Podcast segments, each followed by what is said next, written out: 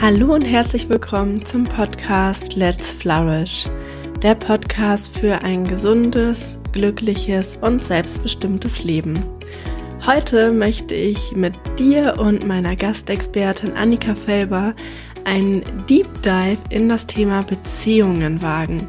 Denn Beziehungen sind nicht nur total wichtig für ein glückliches und erfülltes und gesundes Leben, sondern sie können manchmal auch zu genau dem Gegenteil beitragen, nämlich dann, wenn Beziehungen toxisch oder ungesund werden. Und toxische Beziehungen treten nicht nur in Partnerschaften auf, sondern auch in Freundschaften oder im Kollegium. Und darüber habe ich mit der Expertin Annika Felber gesprochen. Annika ist Autorin, Coachin und Beziehungsexpertin und sie hat gerade ein Buch veröffentlicht zum Thema toxische Beziehungen.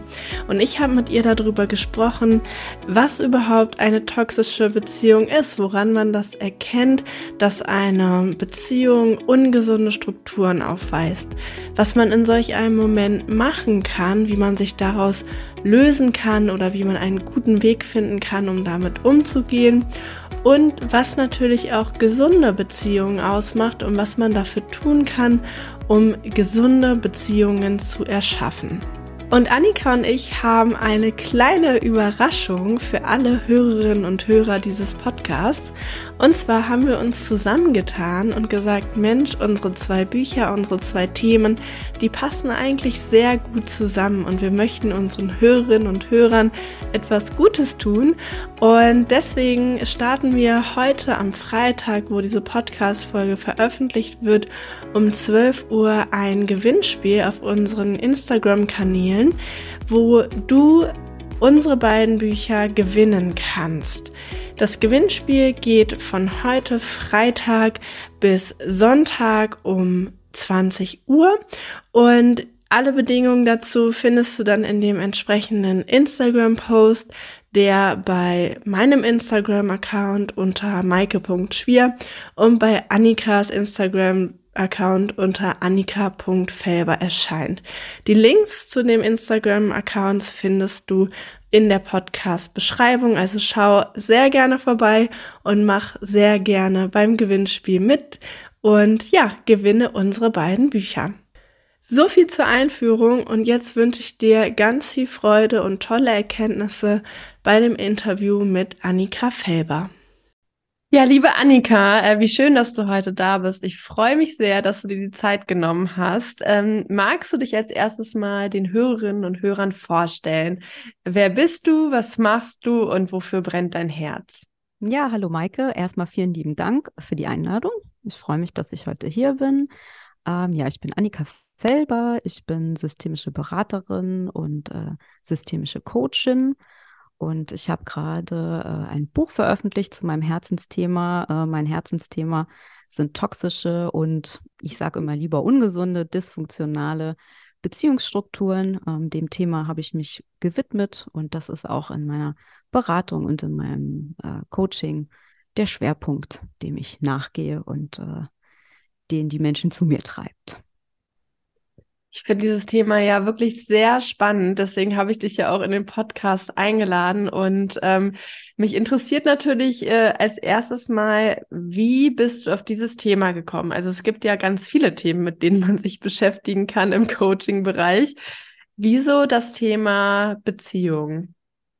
Ja, also ich bin ja äh, Systemikerin und als Systemikerin sind Beziehungen natürlich erstmal das, was mich so am allermeisten interessiert, das Zwischenmenschliche.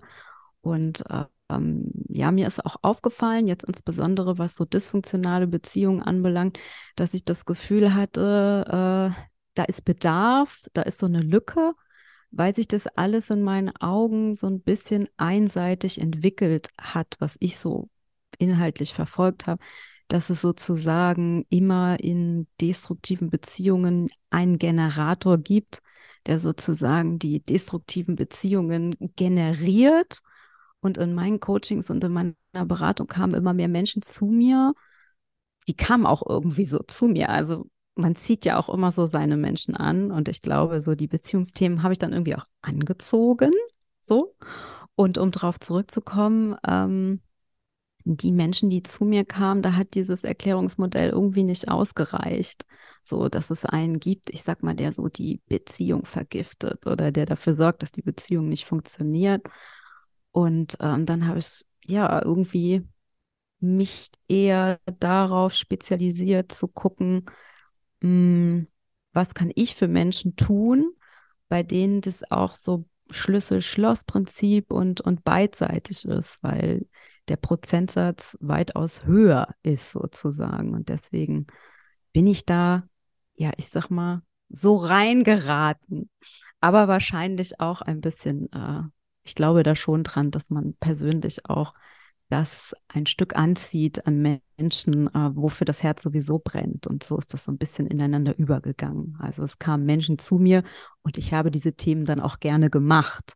Und weil ich sie gerne gemacht habe, kamen dann immer mehr Menschen zu mir, die eben, die dieses Thema umgetrieben hat. So. Diesen Prozess kann ich auf jeden Fall gut nachvollziehen. Ähm, und das ist, ist ja eine schöne Entwicklung, dass das äh, einerseits zu dir passt und andererseits zu den Klienten. Also wirklich sehr spannend. Ähm, du hast zwei Dinge gesagt, die, auf die ich gerne noch mal tiefer eingehen würde. Einmal so dieses Thema, ähm, was bedeuten aus deiner Sicht ungesunde, toxische Beziehungsmuster, weil du ja gerade schon gesagt hast, es gibt da so diese Lehrmeinung darüber und du hast da ein anderes Verständnis von. Ähm, ich sag, okay, wir, wir, bleiben mal bei dieser Frage. Die nächste mhm. stelle ich. Ja, okay, okay. Mir fallen immer so viele Sachen ein. Genau. Also, was bedeutet das für dich? Also, ähm, für mich ist eine toxische Beziehung eine Beziehung, in der mindestens einer oder aber beide äh, psychisch und äh, vielleicht auch körperlich leiden und das äh, auch über einen längeren Zeitraum, also dauerhaft. Und trotzdem sind sie nicht in der Lage, die Beziehungsstruktur, die sie leben, zu verändern. Also das ist für mich der ganz entscheidende Punkt. Man leidet, aber man kann es nicht, also man schafft es nicht, zu, das zu verändern. Entweder alleine nicht sozusagen, wenn man derjenige ist, der, der mehr leidet, oder auch gemeinsam nicht, wenn eigentlich beide gleich leiden. Weil ich äh, auch in meinem Buch, was ich äh, veröffentlicht habe, mache ich auch nochmal eine Unterscheidung zwischen einseitigen toxischen Beziehungen und wechselseitigen toxischen Beziehungen. Und die, diese Unterscheidung ist auch sehr wichtig, wenn man sich angucken möchte, ähm, was man eigentlich tun kann, wenn man in so einer toxischen, ungesunden Struktur ist. Ja, da würde ich gerne auch noch mal tiefer drauf eingehen. Und das war das Zweite, was mir so im Kopf schwirrte gerade. Ähm, du hattest so ein Schlüssel-Schloss-Prinzip angesprochen. Mhm. Also so ne, dieses einseitige Bild von, okay, da gibt es den, die Böse in dem, in der Beziehung, die das äh, vergiftet oder der das vergiftet. Und du hast ja gesagt, es gibt auch wechselseitige Beziehungen oder so dieses Schlüssel-Schloss-Prinzip. Was, was verstehst du darunter? Wie kann man sich das so in der Praxis vorstellen? Ja, also ich sag mal so, mm, ein Klassiker vom Schlüssel-Schloss-Prinzip, der sicherlich auch jedem bekannt ist, ist, wenn beispielsweise ein Gebertyp auf einen Nehmertyp trifft. Also wenn man einen hat, der sehr viel Invest äh, reinbringt, sei das emotional, materiell, ähm, und jemanden hat, der, ich sag mal, tendenziell eher dazu tendiert, mehr zu nehmen als zu geben, dann kann, dann wäre das sowas, was ich äh, als Schlüssel-Schloss äh, verstehen würde, woraus auch nicht zwangsläufig, aber mit einer höheren Wahrscheinlichkeit früher oder später eine ungesunde Dynamik entstehen kann. Ähnlich vielleicht auch noch ähm, Nähe-Distanz. Also wenn ich jemanden habe, der viel Nähe braucht und jemanden habe, der eher auf Distanz ist. Also so eine in meinen Augen ungesunde äh, Konstellation kann auch sein, eine Affäre, eine Freundschaft plus. Ähm, ich weiß nicht, also so in, in diese Richtung, äh, wo dann eben mh, hm, die Bedürfnisse in Bezug auf Nähe ganz unterschiedlich sind. Das wäre für mich auch so ein Schlüssel-Schloss-Klassiker. Also es gibt natürlich noch viel mehr, so, die äh, ich auch aufgenommen habe in, in meiner Arbeit. Aber das wären jetzt vielleicht mal so zwei, wo sich jeder ungefähr ein Bild machen kann, was vielleicht gemeint ist. Ja, ich kann mir auf jeden Fall ein Bild machen. ähm, was, was ich immer ganz spannend finde, und du hast ja jetzt auch schon einige Punkte angesprochen, ähm, so dieses Thema ungesunde Beziehung. Als erstes kommt mir zumindest dann immer so eine Partnerschaft in Sinn. Aber es kann ja, können ja ganz unterschiedliche Muster haben, ne? Also Freundschaften, Kollegen, ähm, mhm. Beziehung zu einem Chef, einer Chefin. Mm, und es ist ja andererseits auch normal, dass Beziehungen nicht immer rosa Sonnenschein sind, dass da auch mal Dinge irgendwie schief laufen, schwer sind, dass da Konflikte aufkommen. Ähm, woran erkenne ich denn, dass ich in einem wirklich ungesunden Beziehungsmuster bin, was ja, was sozusagen über die alltäglichen Streitereien, Ungemütlichkeiten hinausgeht? Mhm. Ja, das ist eine gute Frage, weil ich glaube, dass das gar nicht immer so einfach ist, die Grenze zu ziehen zwischen dem, was ist eigentlich noch gesund, ne?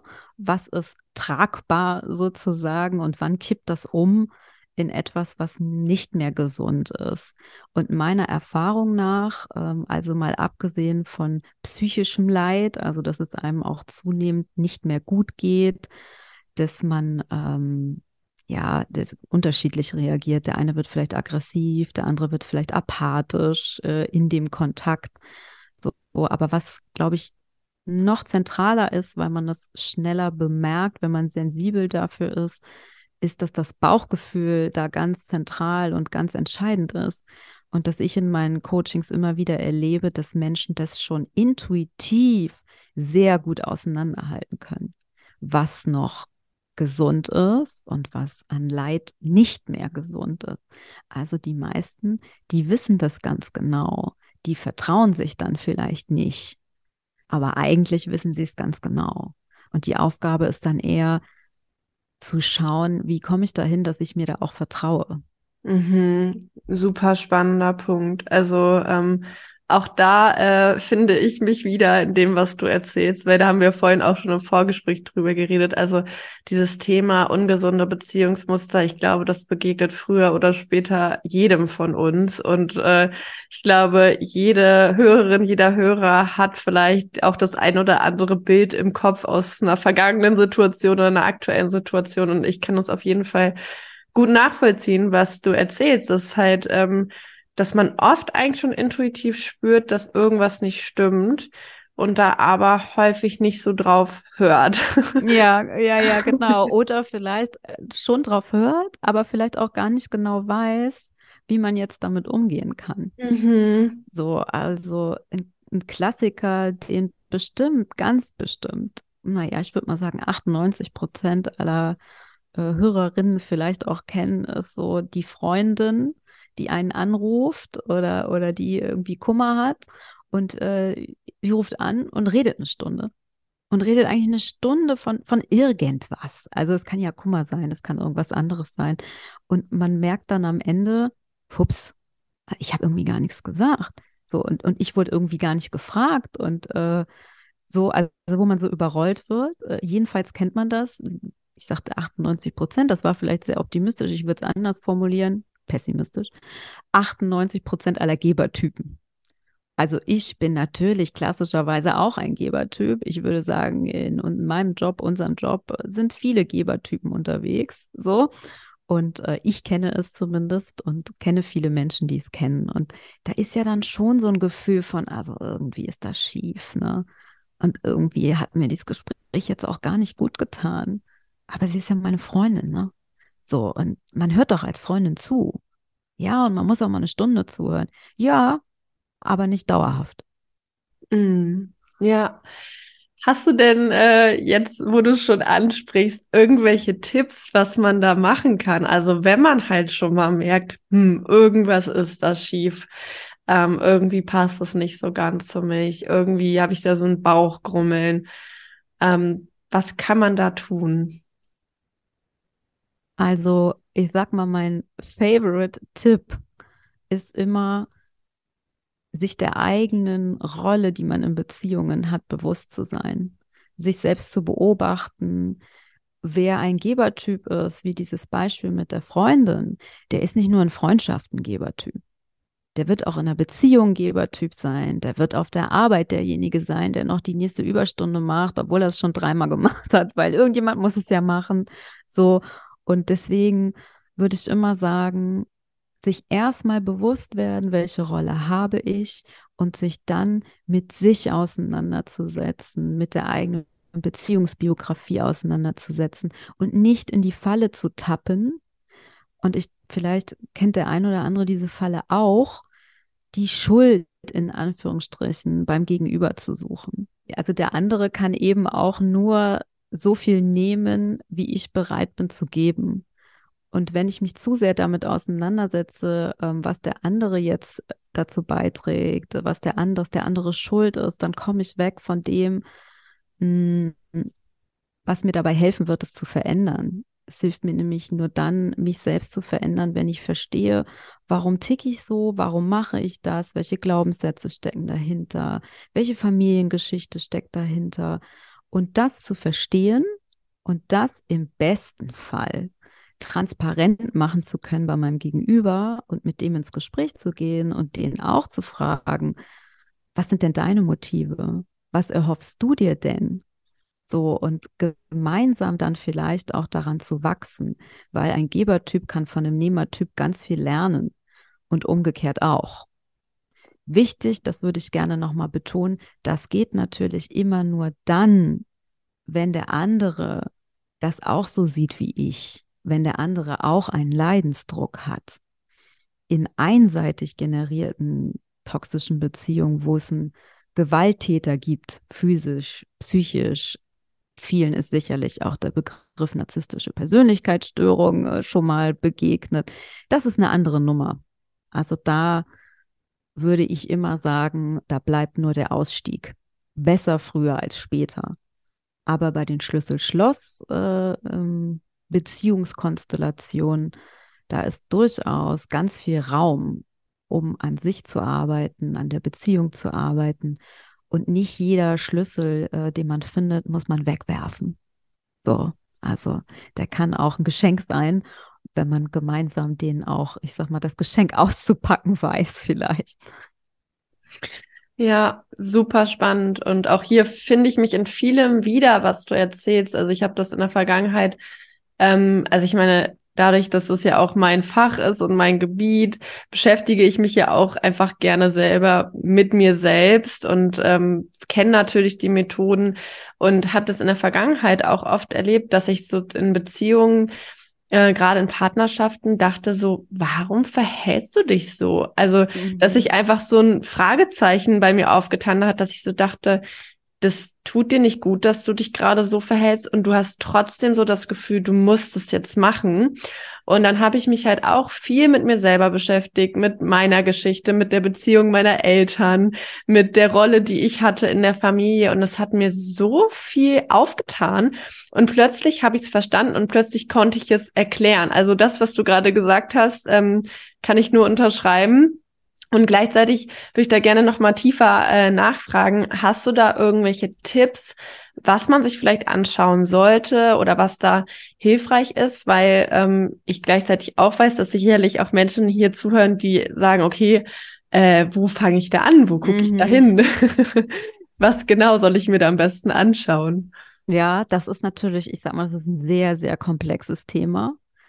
Aber vielleicht so als erster Tipp oder als erster Anreiz, ähm, sich vielleicht mal ganz einfach äh, die Struktur der Familie, in der man groß geworden ist, angucken. Also mit Struktur meine ich zum Beispiel, welches Kind bin ich in der Geschwisterreihe? Da fängt es schon mal an. Es ist nicht immer so, aber Gebertypen sind gerne mal die Älteren.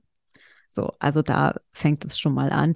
Welche Struktur reine Struktur gab es. Mutter, Vater, nur Mutter, Vater, beide, wie auch immer, welches Geschwisterkind war ich und was war meine zentrale Aufgabe im Familiensystem? Weil wir alle haben mindestens einen Auftrag. Der ist meistens implizit und der wird jetzt nicht äh, laut ausgesprochen, aber der ist vorhanden und die meisten Menschen, und ich erlebe das in meinen Coachings auch, die haben auch dazu ein ganz klares Gefühl. Also bin, ich nenne mal ein Beispiel, damit es nicht so abstrakt bleibt. Ähm, es gibt meistens ein Kind, ähm, was so eine Versorgerrolle zum Beispiel hat, wenn, insbesondere dann, wenn ein Elternteil sehr bedürftig ist. Also bedürftig kann heißen, psychisch erkrankt oder selbst traumatisiert oder hm, ich sag mal, den alleinerziehend, weil der Partner nicht mehr da ist und dann entstehen Lücken und diese Lücken an Bedürftigkeit, die müssen halt irgendwie gefüllt werden und oft springt dann ein Kind ein. So. Und wenn ich es natürlich immer gewohnt bin, zu versorgen und gewohnt bin, mich zu kümmern, mich selbst ein Stück zurückzunehmen, meine Bedürfnisse vielleicht nicht immer so einen guten Zugang zu haben, dann führe ich das eben fort. So. Und was dabei vielleicht ganz wichtig ist, was möchte ich auch nochmal betonen, wenn man sich das anguckt, dann geht es auch da niemals um Schuld. Also es geht wirklich nur um eine neutrale Reflexion und Beobachtung des Systems. Und es geht nicht darum zu sagen, die Eltern sind jetzt schuld daran oder das System ist schuld daran. Nee, aber es trägt die Verantwortung dafür und ich trage heute die Verantwortung dafür, mir das anzuschauen. Ja, total spannend. Also ähm, ich kann es wirklich jedem empfehlen, das mal auszuprobieren, weil genau das, was du beschreibst, habe ich auch bei mir gemacht und ähm, es war sehr augenöffnend. Mhm. ich kann es gut nachvollziehen. Ich habe das natürlich auch gemacht. Ne? Also in meinen äh, systemischen Ausbildungen äh, habe ich das äh, im Prinzip zwei Jahre rauf und runter gemacht und äh, mhm. es war sehr heilsam, wenn auch nicht immer nur schön. Ähm, ja, ja, verstehe ich total. Ähm, du hast es ja auch schon vorhin angesprochen und das ist ein Punkt, auf den ich auch gerne nochmal eingehen würde. Ne, es gibt ja diese eine Situation, wo man sagt, okay, ähm, ich arbeite an mir selber, ich schaue erstmal auf meine Muster und ähm, ich trete dann in, in Kontakt mit meinem Gegenüber, sei es eine Freundin, sei es Partner, Partnerin, sei es Kollege, Kollegin und wir lösen das irgendwie gemeinsam.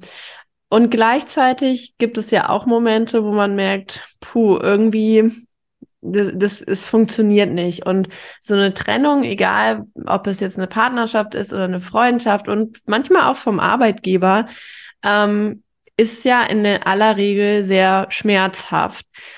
Hm, was ist so ein Anzeichen dafür, dass sich die Arbeit ähm, sag ich, nicht mehr lohnt, würde ich jetzt nicht sagen, sondern ähm, dass es sozusagen Zeit ist zu gehen. Was, was ist, äh, woran kann man das erkennen, ähm, dass es Zeit ist zu gehen, ja.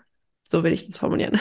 Ja, also ich glaube, der einfachste äh, Marker sozusagen, äh, den man auch schnell erkennt, den man nur vielleicht manchmal auch nicht so gerne wahrhaben möchte, also wenn die Bemühungen dauerhaft einseitig bleiben oder die, also die Bemühungen nicht respektiert werden, nicht ernst genommen werden, gar nicht gesehen werden oder noch schlimmer, ähm, bei Mobbing zum Beispiel oder vielleicht auch einem psychisch gewalttätigen Partner, Partnerin, ähm, wenn es sogar eher so ist, dass es zu einer Schuldumkehr kommt. Also wenn ich merke, ich, ich arbeite mich ab und der andere gibt mir aber weiterhin die Schuld und irgendwie habe ich aber schon, also ich bin schon verwirrt, die Wahrnehmung ist irgendwie schon so ein bisschen verzerrt und ich vertraue der ganzen Sache nicht mehr und irgendwie fühlt sich das waberig an und ich bin weg von mir selber, ganz weg von mir selber und löse mich so in diesem System auf dann ist allerhöchste Eisenbahn. Und dann tritt auch irgendwann, wenn man dem, das ist manchmal auch schwer wahrzunehmen, weil bleiben wir mal so bei psychischer Gewalt, jemand, der psychische Gewalt in einem System ausübt, der will ja auch gerade, also der macht das ja ganz systematisch, das ist ja das Hauptmerkmal von psychischer Gewalt, ein systematisches, methodisches Vorgehen, den anderen zu manipulieren. So, der hat natürlich überhaupt kein Interesse daran, dass sich die toxische Dynamik auflöst, weil er macht sie. Also warum soll er sie auflösen? Er hat sie gemacht mit einer Intention, mit einem Ziel. Das kann der Partner sein, das kann aber auch auf der Arbeitsstelle sein. Also Mobbing jetzt nochmal als Thema. Da gibt es ganz verschiedene Bereiche. Und dann wird irgendwann der Körper sich melden. Und das ist nochmal so ganz zentral. Also wenn der Körper Alarm schlägt durch psychosomatische Anzeichen, das kann bei Kopfschmerzen anfangen, bei Magenschmerzen, Schwindel, ähm, Kloß im Hals, äh, Atemnot, Angstattacken, Panikattacken. Also der Körper, der wird so lange irgendwann auch, ich sag mal, in Aktion treten, Gott sei Dank auch, dass man es irgendwann gar nicht mehr überhören kann. Ja, wow.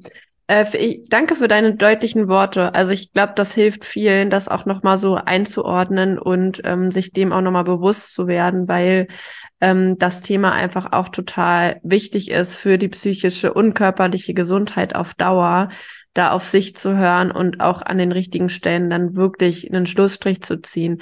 Weil ich kenne es auch ähm, aus äh, meiner Vergangenheit, aber auch äh, aus Gesprächen mit Freundinnen, dass gerade die Menschen, die sehr selbstreflektiert sind, dann sehr lange in sich graben und so das Gefühl haben, so, ich bin doch falsch und ich muss nur irgendwie meine Bindungsangst auflösen und dann klappt das schon mit der Partnerin oder dann wird schon alles gut. Und manchmal verpasst man dann in gewisser Weise oder zieht es vielleicht zu lange in die Länge zu sagen, Mensch, es funktioniert irgendwie nicht. Es ist, ne? Also so dieses auf sich selber zu schauen, ist ja total wunderbar. Und ich würde das genauso wie du auch als erstes immer jedem empfehlen.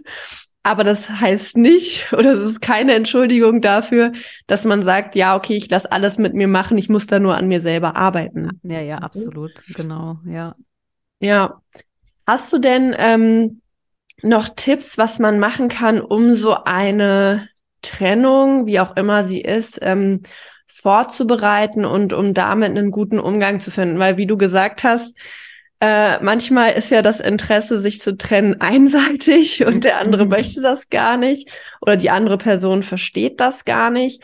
Und wenn man jetzt auch vom Typ her eher so jemand ist, der, ne, so ein Gebertyp, wie du es beschreibst, der dann auch irgendwie sagt, okay, ja, vielleicht, vielleicht funktioniert es ja doch oder irgendwie, ne? Ähm, wie kann man da ja, einen guten Weg finden, ähm, aus so einer Beziehung rauszukommen. Also der, wie ich jetzt aus meiner Erfahrung sprechen kann, der wichtigste Aspekt ist eigentlich tatsächlich die Vorbereitung.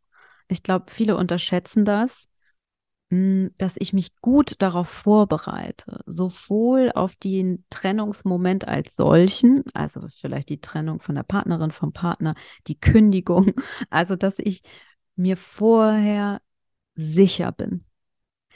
Denn wenn ich mir nicht sicher bin, und das erlebe ich in meinen Coachings sehr häufig, dann wird der andere der ja, ich sag mal, die Tricks und die Kiste gut bedient. Ne? So, der, der hat ja so seine Methoden, ähm, Menschen auch für sich zu begeistern, sag ich jetzt mal so, oder Menschen zu halten, der wird mich dann ganz schnell wieder zurückholen. Also, wenn ich nicht gut vorbereitet bin, dann wird wird das nichts, sage ich mal ganz deutlich. So, jetzt interessiert natürlich ja, okay, wie soll ich mich denn vorbereiten? Ne? Also das klingt ja jetzt ganz toll. Ah, ich soll mich vorbereiten. Ähm, und, und wie soll ich mich jetzt vorbereiten? Und gut ist immer ein Ziel zu haben, einen Fokus, irgendetwas in der Zukunft, etwas, das ich erreichen möchte für mich. Also das kann ja sowohl in der Partnerschaft als auch ähm, jetzt jobtechnisch äh, eine große Rolle spielen, dass ich zum Beispiel dann weiß, welche Form von Beziehung wünsche ich mir denn? So, mh, hm, wie möchte ich denn in den nächsten drei Jahren leben? Wie möchte ich mit mir umgehen? Ähm, dann so Klassiker, Selbstliebe stärken, den Selbstwert, wo ich nur kann. So, oder aber auch mir klar machen, okay, welchen Job will ich denn? Also, wo möchte ich denn hin? Damit ich etwas habe, wofür es sich lohnt. Weil Menschen geben nicht gerne etwas auf, ohne dass sie etwas Neues haben. Selbst wenn das Alte schlecht ist. Aber so sind wir ein Stück weit konstruiert. So, wir, wir sind eben gerne in gefestigten Strukturen. Und wenn etwas davon wegbricht, dann ist es für die allermeisten Menschen wichtig, dass es etwas Neues gibt. Das heißt, brich nicht einfach nur das Alte ab und denk, ah, jetzt ist alles gut, sondern fokussier dich vielleicht auch auf etwas, was kommen kann, auch zu reflektieren, Mensch, warum bin ich denn dabei geblieben? So, warum bin ich trotzdem relativ lange vielleicht in dieser Partnerschaft geblieben? Warum bin ich relativ lange in diesem Job geblieben? Und da tritt dann wieder das in Kraft, worüber wir vorhin gesprochen haben, sich dann nochmal so, also einerseits der Rolle bewusst zu werden, die man vielleicht schon von Kind auf auch hatte, so und die man jetzt möglicherweise weiterführt und eben dann sich selbst zu stärken. Das sind so die beiden Stränge. Und man wird dann spüren, das erlebe ich jedenfalls immer wieder tagtäglich, wenn ich Menschen coache, man spürt dann, wann der Moment da ist.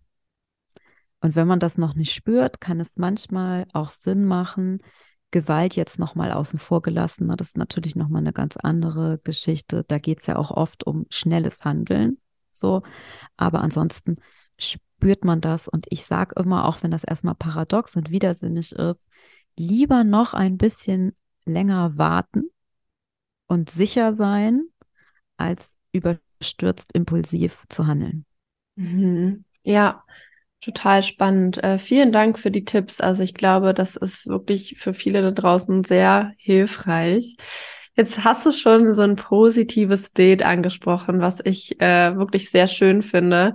Ähm, also lass uns gerne da noch mal so einsteigen. Was ist denn aus deiner Sicht so das Umgekehrte, eine mhm. gesunde Beziehung, wenn man jetzt zum Beispiel auch in einer ja merkt, man steckt vielleicht in, nicht in so einer gesunden Beziehung. Was ist etwas, was man vielleicht anstreben könnte, was ähm, ja ein positives Ziel wäre ähm, in Bezug auf eine Beziehung?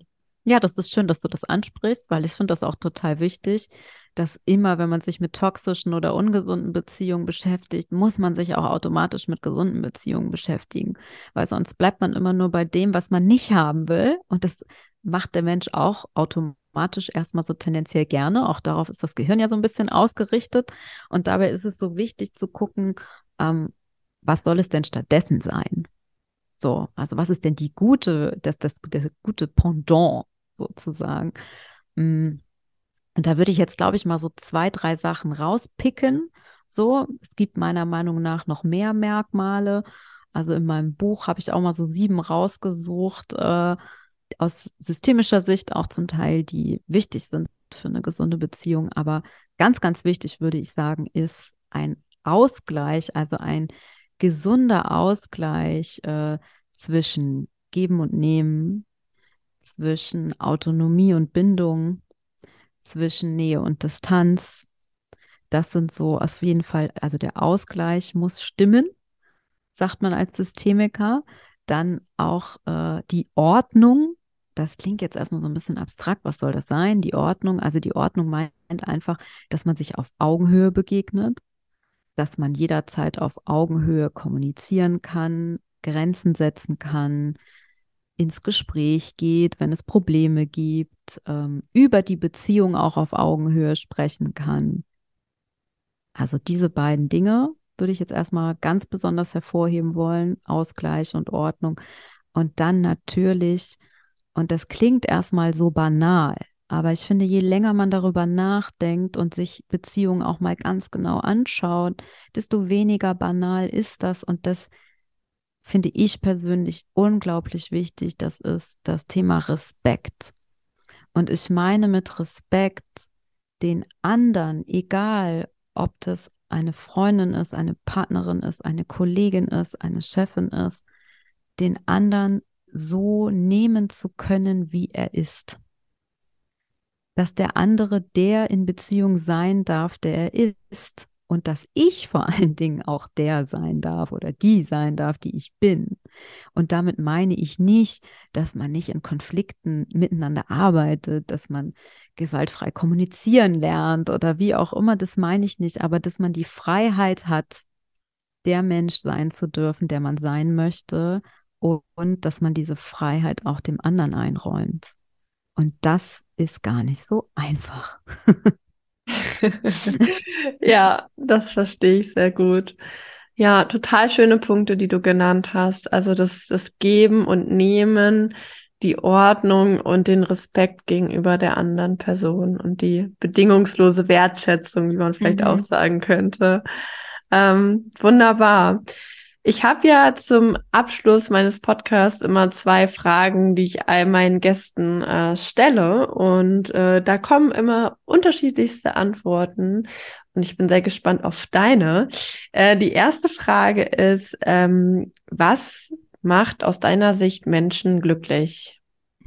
Ja, die Antwort kommt jetzt wahrscheinlich für alle wenig überraschend, denn ich äh, würde sagen, Menschen macht gute Bindung glücklich. Und damit meine ich gar nicht unbedingt nur gute Bindung zu Partnern, Freunden, auf der Arbeit, sondern auch eine gute Bindung zu sich selbst. Aber wir alle brauchen Beziehung und wir alle brauchen erfüllende Beziehung. Und wenn die nicht da ist, werden Menschen in meinen Augen langfristig auf jeden Fall sehr unglücklich und dementsprechend glücklich ähm, wenn sie da, sag ich mal, was für sich vielleicht dann auch arbeiten können und merken, wie Beziehung auch sein kann. Und schöne Beziehungen sind für mich aus meiner Perspektive das Schönste im Leben. Ja, das kann ich sehr gut nachvollziehen. Und äh, so geht's mir auch. Also, dass ich sage, immer wenn ich mit den Menschen, die ich wirklich liebe und die mir wirklich gut tun, wenn ich mit denen zusammen bin, dann geht's mir eigentlich immer gut. Also, auch wenn es mir schlecht geht, geht's mir trotzdem gut mit diesen Menschen zusammen, weil sie mir dann gut tun in diesem Moment. Ähm, wofür bist du heute dankbar? wofür bin ich heute dankbar? Ja, ich glaube, das passt, glaube ich, ganz gut äh, zu dem, was ich eben gesagt habe zum Thema Glück. Ich bin sehr dankbar, dass ich meinen Mann getroffen habe. Und ich bin dafür auch, oh, krieg schon Pipi in den Augen, ehrlich gesagt. Ich bin dafür auch jeden Tag äh, sehr dankbar, weil ich in meinem Mann jemanden gefunden habe, der bereit war, seinen Anteil zu tragen, der bereit war zu gucken, ja, ich bin dein Schlüssel, so, aber wir gucken, was machen wir da draus, wir beide. Und äh, ja, wir sind sehr, sehr, oh Gott, wir sind sehr, sehr aneinander gewachsen. Und dafür bin ich unglaublich dankbar. Wir sind jetzt sieben Jahre zusammen und seit vier Jahren verheiratet. Und ich kann sagen, das ist die erste wirklich konstruktive Partnerschaft meines Lebens. Und dafür bin ich jeden, und ich meine wirklich jeden Tag dankbar, wenn ich aufwache und er da ist. Und das lässt auch nicht nach, die Dankbarkeit. Oh, super schön. Ich habe auch ein bisschen Tränen in den Augen bekommen. Aber das ist ja wunderbar. Also auch als, als Vorbild und als Beispiel zu sagen, hey, äh, es ist möglich. Und ähm, ja, wunderbar. Vielen Dank ähm, für all das, was du geteilt hast, was du erzählt hast, ähm, dass du deine Expertise hier geteilt hast. Ähm, es war wirklich sehr äh, bereichernd und sehr, ja, schön und hilfreich. Und ich glaube, dass die Hörerinnen und Hörer davon ganz viel profitieren konnten. Möchtest du den ähm, Hörern noch einmal mitgeben, wie sie dich denn jetzt finden können, wenn sie sagen, boah, das ist so spannend und das ist so hilfreich, was die Annika erzählt und was sie macht. Wo kann man dich finden? Was soll ich in der Podcast-Beschreibung verlinken, sodass die Menschen nochmal auf dich zukommen können? Ja, also erstmal vielen lieben Dank an dich, dass du mich eingeladen hast. Und äh, man findet mich unter anderem äh, auf Instagram unter annika.felber. Dann habe ich natürlich eine Website www.annika-felber.de und äh, ich habe ja noch mein Buch, das äh, ja im Junfermann Verlag veröffentlicht wurde, das aber überall erhältlich ist. Man kann es überall kaufen, überall bestellen und nochmal ähm, vielleicht fürs Programm. Ich habe es auch noch gar nicht erwähnt. Es heißt, du tust mir nicht gut. Toxische Beziehungen erkennen und sich aus ihnen lösen. Und ist vor zwei Wochen erschienen ist, also noch brandneu. Und äh, Genau. Alles klar, dann werde ich alle Links, ähm, alles, was du genannt hast, in der Podcast-Beschreibung ähm, verlinken, sodass die Hörerinnen und Hörer sich das in Ruhe anschauen können. Vielen Dank, liebe Annika, für das Gespräch heute und bis ganz bald. Und vielen Dank auch an dich, dass du diese Podcast-Folge bis zum Ende gehört hast. Wie immer freue ich mich sehr, wenn du diesem Podcast eine 5-Sterne-Bewertung hinterlässt bei Spotify und iTunes. Das dauert wirklich nur wenige Sekunden und unterstützt meine Arbeit sehr. Das heißt, wenn du auch nur ein, zwei Erkenntnisse aus dieser Folge ziehen konntest, dann bewerte sie sehr gerne. Und ansonsten noch hier nochmal der Hinweis auf das Gewinnspiel von Annika und mir, was du unter unseren, auf unseren Instagram-Accounts findest. Das Gewinnspiel geht ab heute, wo die ähm, Folge erscheint, den 25.11. bis Sonntag, den 28.11. Also schau sehr gerne auf unseren Instagram-Accounts vorbei und sei dabei. Ansonsten wünsche ich dir noch eine schöne Woche und freue mich, wenn du beim nächsten Mal wieder einschaltest. Hab bis dahin eine gute Zeit und let's flourish, deine Maike.